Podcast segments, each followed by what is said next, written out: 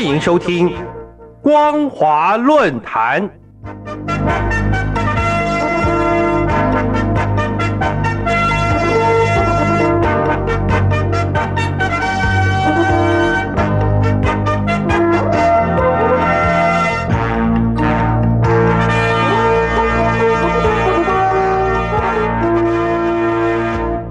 各位听众朋友，大家好，欢迎收听今天的光华论坛，我是兰陵。今天要谈论的主题是中共染指南太平洋的野心昭然若揭。中国外交部长王毅日前接连出访七个南太平洋国家以及东帝汶，和三个南太平洋岛国的外交部长举行视讯会谈。并分别与受访国家签署多项深化双边合作协议。但王毅在出席第二次外长会议时，原本排定与相关国家签订共同发展愿景与共同发展五年计划文件，却因为密克罗尼西亚反对，未能达成共识，让长期在国际社会嚣张跋扈、骄傲自满的北京踢到铁板，挫败而归。尽管北京故作镇定，宣称这是一个持续讨论的过程，并非每次会议都要发表共同文件，但从路透社之前曝光的内容来看，中共企图借着向十个国家提供高额的经济援助，建立各国进入中国庞大市场的自由贸易区，诱导这些国家与中国共同发展，包括由北京培训当地警察的。联合远景训练，让中共建制五 G 设备与智慧海关的网络安全合作，以及同意中国进行海洋测量，或是让中国在商务方面取得当地自然资源时能够享有优惠条件等等。由于中共在四月时与所罗门签订了安全架构协议，让中共有信心可以将这种表面上是以经济援助换取安全合作，实际上是扩张政治与军事势力的地缘战略做法，能够在南太平洋如法炮制。虽然王毅说，所中安全协议是因应所罗门的要求协商达成，目的是协助所国维护社会稳定。中国在南太平洋只是要修路架桥、改善民生，不会驻扎军队和建立军事基地。但北京的真实意图昭然若揭。观察中国想夹带在共同发展计划中的地区安全协议项目，由专制政府向民主国家提出警务与安全合作，实在令人匪夷所思。像中共海警这种极具侵略性的维权执法方式，能够给靠海为生、重视和平的南太平洋国家带来什么榜样呢？加上北京一向擅长网络监控与资讯窃密，虽然中共大方表示会协助这些国家建立网络和自动化物流行政作业体系，但其实是想染指敏感的海洋探勘并榨取资源，这点人尽皆知。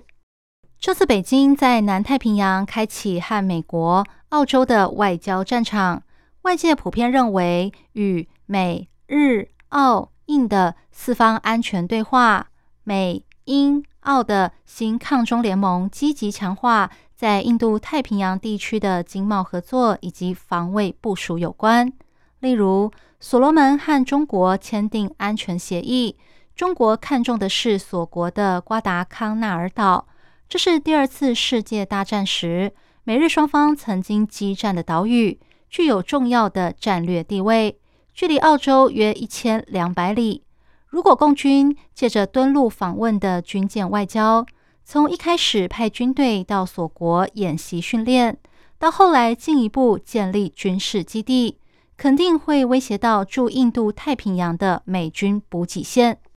由于南太平洋岛国是美国、澳洲和日本之间的岛链，共军若在当地持续活动，一旦西太平洋情势升高，便能扰乱、延迟美军与盟国的反应。中共在此时发动外交突袭，目的就是要干扰美国印太战略布局，迫使美澳等国分散注意力和资源，以防范他国四面出击的战略扩张。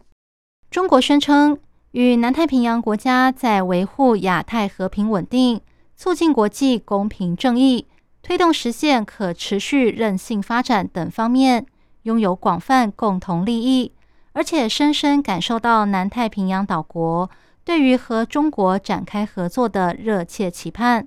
但事实证明，这些国家并没有因为利诱出现对北京一面倒的情况。就像密克罗尼西亚总统帕努埃洛所说的，南太平洋国家有自己的主张，拒绝中共充满疑虑的提案，才能避免中国继续染指南太平洋，在这个地区予取予求。攸关南太平洋国家核心利益的优先事务，其实是气候变迁和经济发展议题，所以这些国家会持续和美国。纽澳以及欧盟等传统盟友保持密切联络，也欢迎新伙伴共同参与区域内的活动。但牵涉到强权地缘战略图谋所带来的国际政治角力，绝对不会是他们的选项。近年，南太平洋国家已经有多起拒绝北京好意的例子，例如萨摩亚宣布。暂停中共借款给他们一亿美元新建巨型港口的计划。这次北京想和南太平洋国家达成共同发展的共识，却再度铩羽而归，显示中国宣称的没有附加条件的援助，各国已经察觉到背后隐藏的动机是什么。更何况，中国对开发中国家的外交策略，长期来看有两大特点。第一是针对战略价值较低的国家，中国的承诺经常只是嘴巴上说说；